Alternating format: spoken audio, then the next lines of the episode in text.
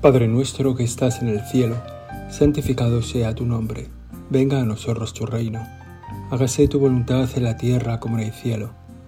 Danos hoy nuestro pan de cada día. Perdona nuestras ofensas, como también nosotros perdonamos a los que nos ofenden. No nos dejes caer en la tentación y líbranos del mal. A estas siete peticiones que te acabo de hacer, Señor, que son tan importantes porque nos las has dicho tú que son lo que necesitamos. A esas siete peticiones me gustaría añadir una. Te pido que este rato de oración sea fructífero para mí, sea fructífero también para todas las personas que lo escuchen. Te pido por cada uno de ellos, por sus intenciones, por sus corazones, por las personas a las que quieren, por sus dolores, por sus sufrimientos, por sus proyectos, por sus alegrías. Te pido que ilumines su vida con tu luz, que todas las personas que escuchen esta meditación sientan tu cercanía, tu presencia, que todos nosotros sintamos de verdad esas palabras tuyas. Yo estoy contigo todos los días, hasta el fin del mundo y que pase lo que pase sintamos esa presencia. Venga lo que venga, sabemos que nunca viene nada grave, que lo que viene eres tú, que después de esta vida, tenga lo que tenga, hay una vida contigo. Por eso te pido, Señor, que nos ayudes a tener esa mirada, que nos ayudes a darnos cuenta de que tú estás aquí, con nosotros. El Evangelio de Mateo, en el capítulo 21, nos presenta un pasaje de la vida de Jesús que puede ayudarnos para nuestra vida cristiana. Todos los pasajes del Evangelio nos dicen algo, están escritos pensando en nosotros. Cada pasaje del Evangelio parece increíble, ¿no? La cantidad de millones de personas que los han leído y ha sido escrito pensando en cada uno de los que lo hemos leído, de los que los estamos leyendo y es una lectura siempre viva, que siempre, en la que siempre encontramos cosas nuevas. Y en este pasaje del Evangelio, en el capítulo 21 de Mateo, nos encontramos como dos acontecimientos un poco en uno. El pasaje de la higuera seca y otro que va pegado a él sobre la autoridad de Jesús. ¿Cómo haces estas obras? ¿Cómo haces estos milagros? Y en torno a estos temas vamos a rezar. De mañana, camino de la ciudad, tuvo hambre. Viendo una higuera junto al camino, se acercó, pero no encontró en ella nada más que hojas, y le dijo, que nunca jamás brote fruto de ti. E inmediatamente se secó la higuera. Qué impresión, qué impresión no solo por el acontecimiento en sí, sino por lo que nos quisiste decir con eso. Porque nos quisiste decir que esperas frutos y que los frutos no son hojarasca, sino frutos comestibles. Pero antes, un pequeño detalle sobre este Evangelio, un pequeño detalle, no un detalle que no es pequeño, que es muy valioso. Tuvo hambre. De mañana, camino de la ciudad, tuvo hambre la humanidad santísima de Jesús. Perfecto hombre, Dios encarnado, alegría para el hombre. Que el Señor se haya hecho un hombre como nosotros es una gran alegría, porque nada de lo nuestro le es ajeno al Señor, porque nos está viviendo desde dentro, porque un ángel está a nuestro lado e intenta comprendernos pero Dios se ha hecho uno de los nuestros. Jesucristo se hizo hombre. Y cuando nosotros sentimos hambre, Él sabe lo que sentimos, lo ha experimentado. Y cuando nosotros sentimos sed, o estamos cansados, o nos han humillado, o ha salido mal un proyecto, o han hablado mal de nosotros, o nos encontramos con una alegría, algo que ha funcionado bien, una palabra amable, o una pequeña injuria, una calumnia, de todo eso, el Señor lo ha vivido en primera persona. Y para nosotros eso nos da alegría. Podemos tutear al Señor. Es de los nuestros. El Señor tuvo hambre. Y en esto nos está diciendo que en todo lo que pasemos, Él ha estado con nosotros. Hay una imagen que es muy significativa, muy valiosa, que la pone el mismo Señor para hablar de su misión y que el Papa Francisco ha recogido con mucho acierto, que es la imagen del buen pastor. Señor Jesús, tú eres el buen pastor. Y como buen pastor acompañas a tu rebaño. Pero además de acompañarlo, estás con él en los peligros. Estás con él delante para protegerlo, detrás para recoger a los heridos, al lado para acompañarnos. O sea, siempre presente. Y el Papa Francisco nos dice que esa es un poco la misión de todo buen pastor, ¿no? El que está con el rebaño, acompañándole, compadeciéndole, sufriéndole, curándole. Y ese ser de los nuestros te hace especialmente capaz, Señor. Hace que nosotros podamos dirigirnos a ti sin tener que explicar nada.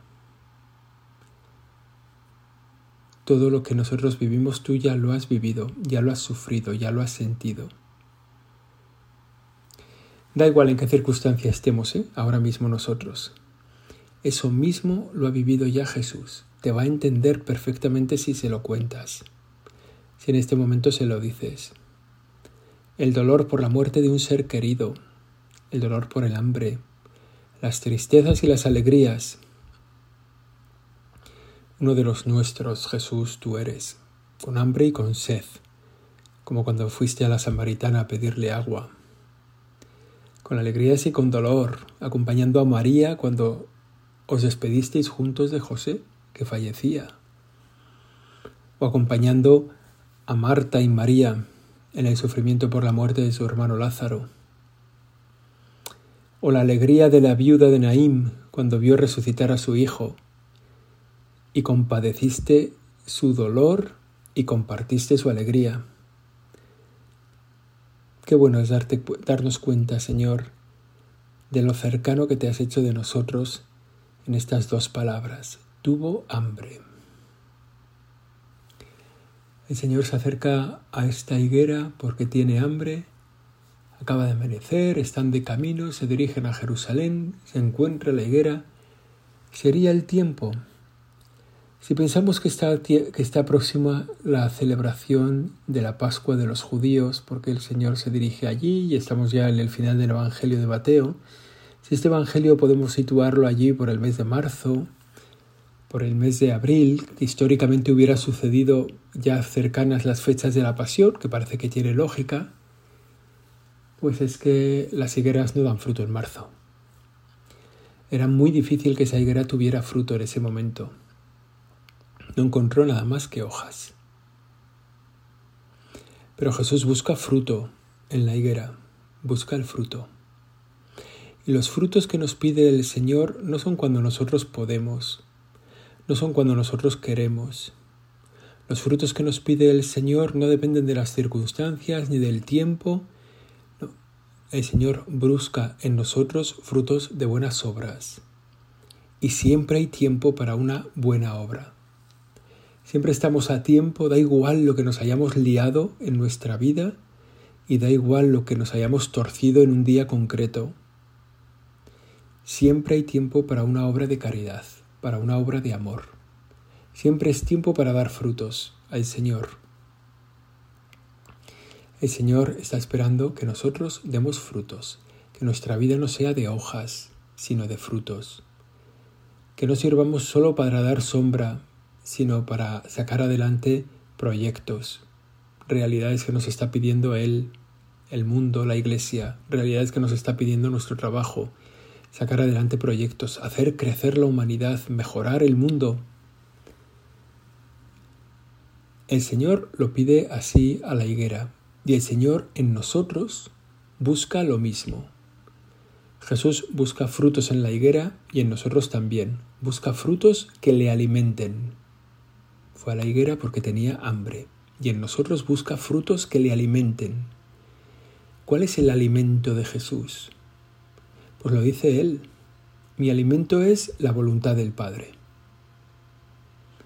Y cuando Jesús busca alimento en nosotros, quiere en nosotros ese fruto, hacer la voluntad del Padre. Quiere que cada uno de nosotros demos ese fruto que le alimenta a Él, la voluntad del Padre. Que en nuestra vida se pueda ver como obras la voluntad del Padre. ¿Qué nos ¿Cómo realizamos nosotros esto? Pues dándonos cuenta de qué nos pide el Señor en cada momento y haciéndolo. Esos son los frutos que nos pide Jesús para este aquí y este ahora. Y como digo, son siempre posibles, porque el Señor no nos pide imposibles a ninguno. El Señor nos pide lo posible. Un pequeño detalle de servicio, de amor, de caridad, un pequeño de cumplimiento del trabajo, un detalle de, bueno, frutos, que demos frutos. El camino es la voluntad del Padre. Y esa voluntad del Padre para poder alimentar al Señor con los frutos que su, su, voluntad es hacer la voluntad, su alimento es hacer la voluntad del Padre, pues nos lleva a nosotros a preguntar cuál es la voluntad del Padre para mí. ¿No? Tenemos de guía esta imagen del Nuevo Testamento, el Señor que ha ido de camino, se ha encontrado con una, con una higuera que da sombra pero no da frutos y la condena a que se seque. Y a nosotros también el Señor nos dice lo mismo, quiero frutos. Esos frutos son, vienen de la voluntad del Padre. ¿Cuál es la voluntad del Padre para mi vida, Señor? ¿Qué quieres que haga? ¿Qué quieres de mí? ¿Qué quieres de mí para el ahora mismo? ¿Qué quieres de mí para este día? ¿Qué quieres de mí para este curso? ¿Qué quieres de mí para toda la vida? En el cortito plazo de la hora mismo, hasta el horizonte de los años que nos quedan de vida, que no sabemos cuántos años son. ¿Cuál es tu voluntad para mí? Hemos dicho algunas veces que es el único trabajo interesante que tenemos. Es descubrir cuál es la voluntad de Dios para mí. ¿Cuál es la voluntad del Padre? Lo dice también la Escritura. Vuestra santificación. Que seáis santos. El camino de la voluntad del Padre para mí es la santidad. Una santidad que se prolonga hasta el momento de mi muerte y luego la eternidad, pero una santidad que empieza ahora mismo, en este rato de oración, en la actividad justo que tengo después, que es distinta para cada uno de los que estamos oyendo esta meditación, porque la actividad de algunos será ir a trabajar y la actividad de otros será irse a dormir, depende de la hora en que estemos rezando, ¿no? Pero, pero ¿cuál es la voluntad de mí, del Señor para mí en este momento, en este día, en este tiempo, en este curso, en toda mi vida? Que seamos santos, esa es la voluntad. Y ya lo somos, la santidad es un don que ya hemos recibido, la santidad es más un don. Si miramos un poco, a veces creemos que la santidad es una cuestión de esfuerzo, de puños, de voluntarismo. Creemos que alcanzamos la santidad, como dicen los pelagianos, ¿no? con nuestro propio esfuerzo, puro músculo. No es verdad. Ya somos santos. ¿No ha muerto el Señor en la cruz por nosotros? ¿No ha muerto el Señor en la cruz para el perdón de los pecados?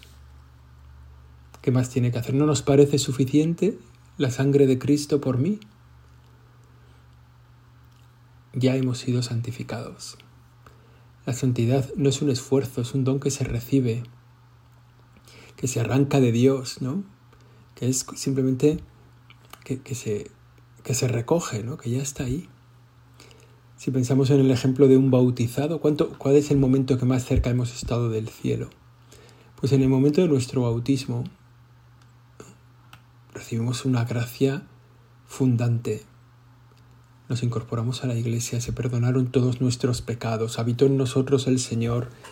¿Qué más le podemos pedir a la vida? ¿Y cuál fue el mérito que tuvimos para nuestro bautismo? Ninguno. Ninguno, ninguno. No hicimos ningún mérito. ¿Qué esfuerzo hizo San Pablo para convertirse? Ninguno. Ser un buen fariseo, guardar los trajes de los que iban a matar a San, Esteban. ¿Qué, qué, qué don, qué, o sea, ¿por qué a él le llegó la salvación? Sin ningún mérito de su parte, sin ningún esfuerzo. Y así tantos, ¿no? Nosotros mismos, ese momento de nuestra santidad, que fue el momento de nuestro bautismo, ¿qué mérito habíamos hecho? Pues nada, el Señor nos la regaló. Por los méritos de su pasión y su muerte en la cruz, nosotros fuimos incorporados al pueblo de Dios.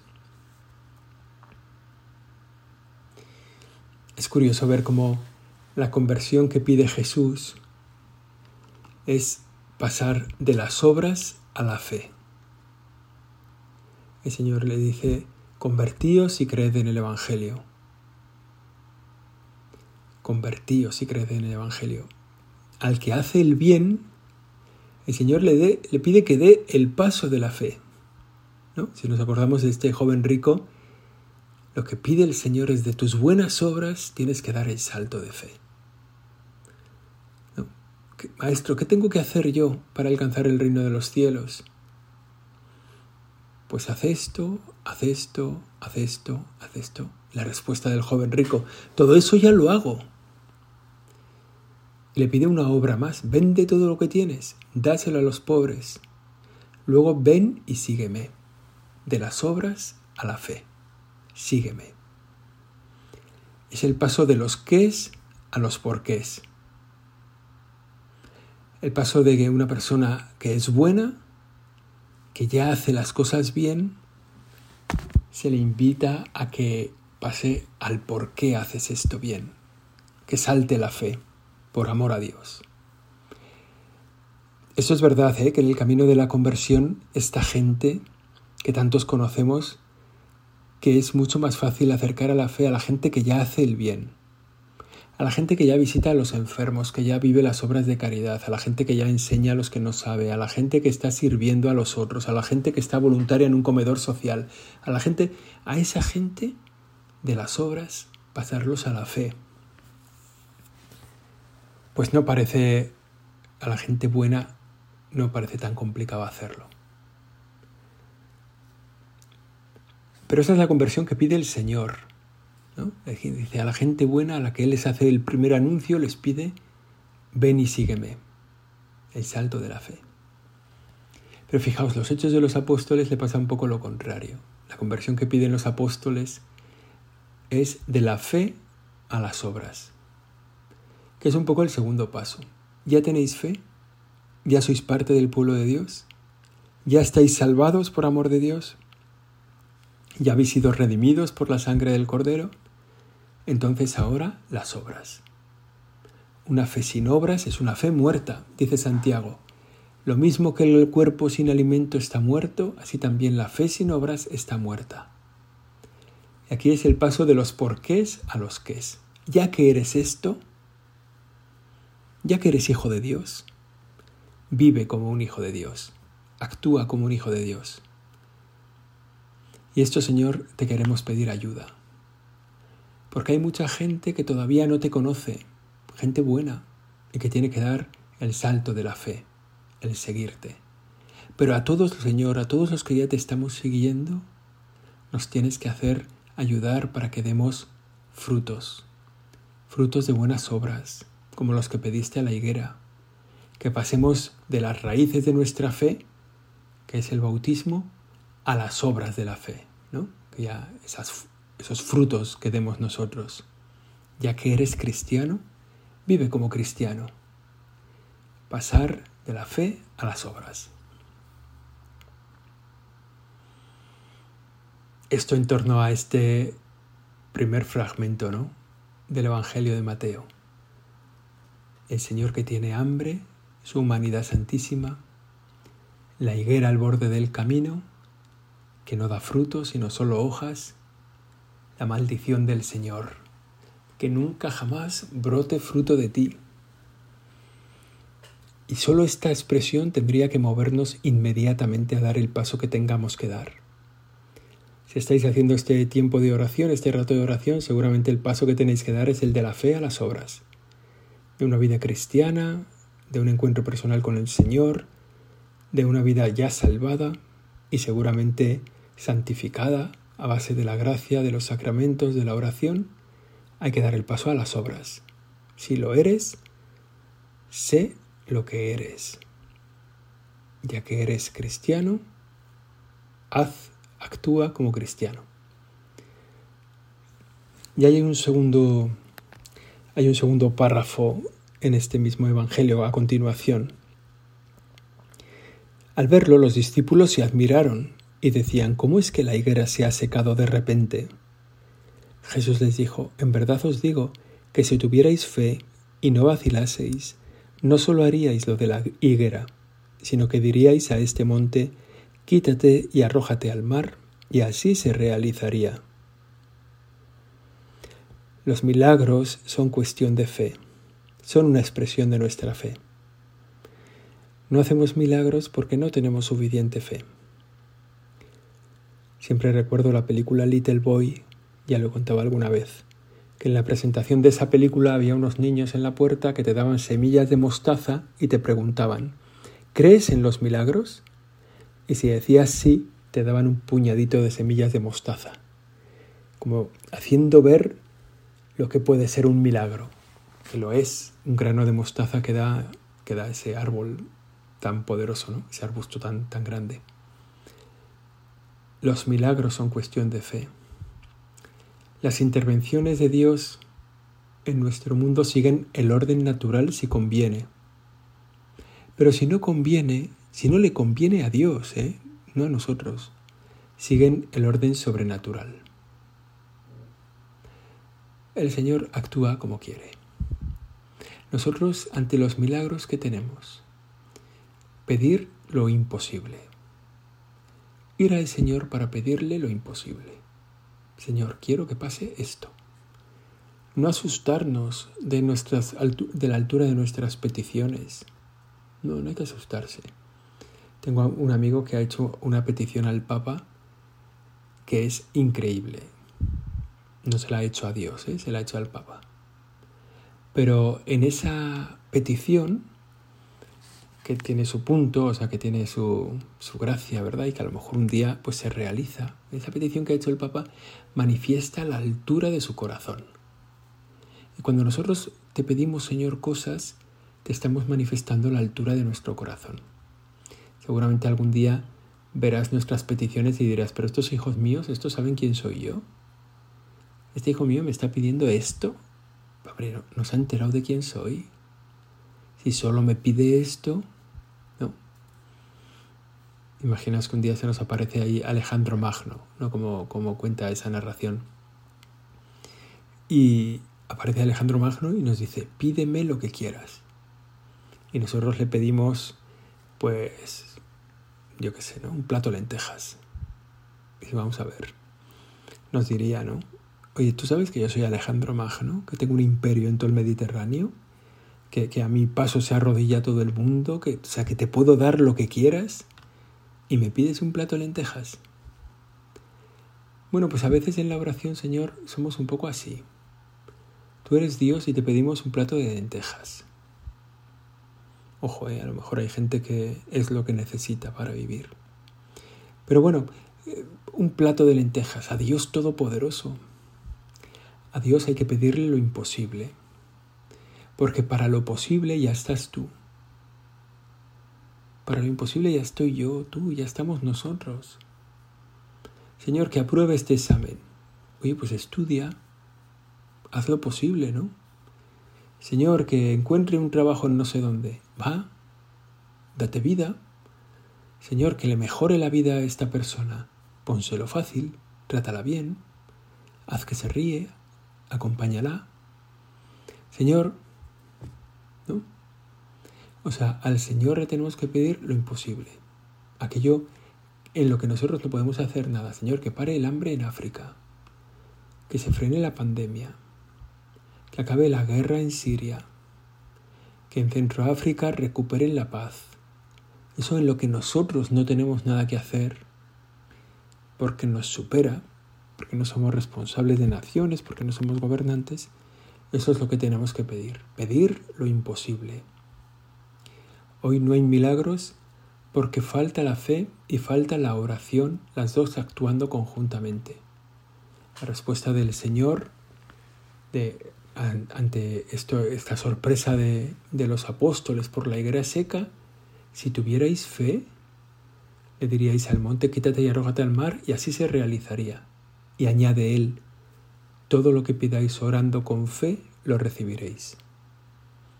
Y aquí estamos, Señor, en este tiempo de oración, para pedirte cosas con fe, cosas imposibles para nosotros. Que nos des también, te pedimos, la fuerza para hacer lo que nos toca, para hacer lo posible. Hoy no hay milagros porque falta la fe y falta la oración, las dos actuando conjuntamente. No hay milagros, no, no hay tantos milagros. Claro que los hay. Incluso algunos los conocemos, ¿eh? O sea, una acción significativa, valiosa, poderosa de Dios y su gracia que se hace visible en la vida de una persona, en un enfermo, en lo que sea. Jesús llegó al templo y mientras enseñaba se le acercaron los sumos sacerdotes y los ancianos del pueblo para preguntarle con qué autoridad haces esto. ¿Quién te ha dado semejante autoridad? Y la verdad que el Señor les contesta y les deja con un palmo de, narices. Y ahí también el Señor nos enseña algo. Ahí nos has querido decir algo, Jesús. A veces no es, bueno, ya sabemos cómo sigue esto, ¿no? Jesús le replicó, os voy a hacer yo también una pregunta. Si me la contestáis, os diré yo también con qué autoridad hago esto. ¿El bautismo de Juan de dónde viene? ¿Del cielo o de los hombres? Los fariseos no le contestaron y el Señor les contestó, pues yo tampoco os lo digo. Tampoco yo os digo con qué autoridad hago esto. Les deja con un palmo de narices. Y ahí nos enseña el Señor que a veces no es necesario contestar. A quien no quiere saber la verdad no hace falta enredarse con él. Al, que, al que simplemente quiere reírse de ti o quiere mofarse de la religión o quiere... Bueno, no hay que, no hay que preocuparse, ¿no? A veces no es necesario contestar. Siempre es necesario rezar. Por una persona que se quiere burlar de ti o que te quiere tratar mal o lo que sea. Bueno, pues a veces no es necesario contestar, pero siempre es necesario rezar. Vamos terminando ya este rato de oración, esta meditación siguiendo el pasaje de la higuera. Y vamos a hacer un poco recopilación de nuestra oración. En primer lugar, de rezar unos por otros, de pedir al Señor que sepamos dar frutos, que sepamos pedir con fe, que sepamos encontrar la voluntad del Padre para nuestra vida. Te lo pedimos así por intercesión de la Virgen María, ella que fue la mujer con una fe siempre perseverante, la mujer que encontró la voluntad de Dios para su vida, la mujer que buscó hacer el bien a todo el mundo, tratar bien a todos los demás, pues Virgen Santísima, ayúdanos, ayúdanos a tener mejor fe, más fe. Dios te salve María, llena eres de gracia y Señor es contigo. Bendita tú eres entre todas las mujeres, bendito es el fruto de tu vientre Jesús. Santa María, Madre de Dios, ruega por nosotros pecadores, ahora y en la hora de nuestra muerte. Amén.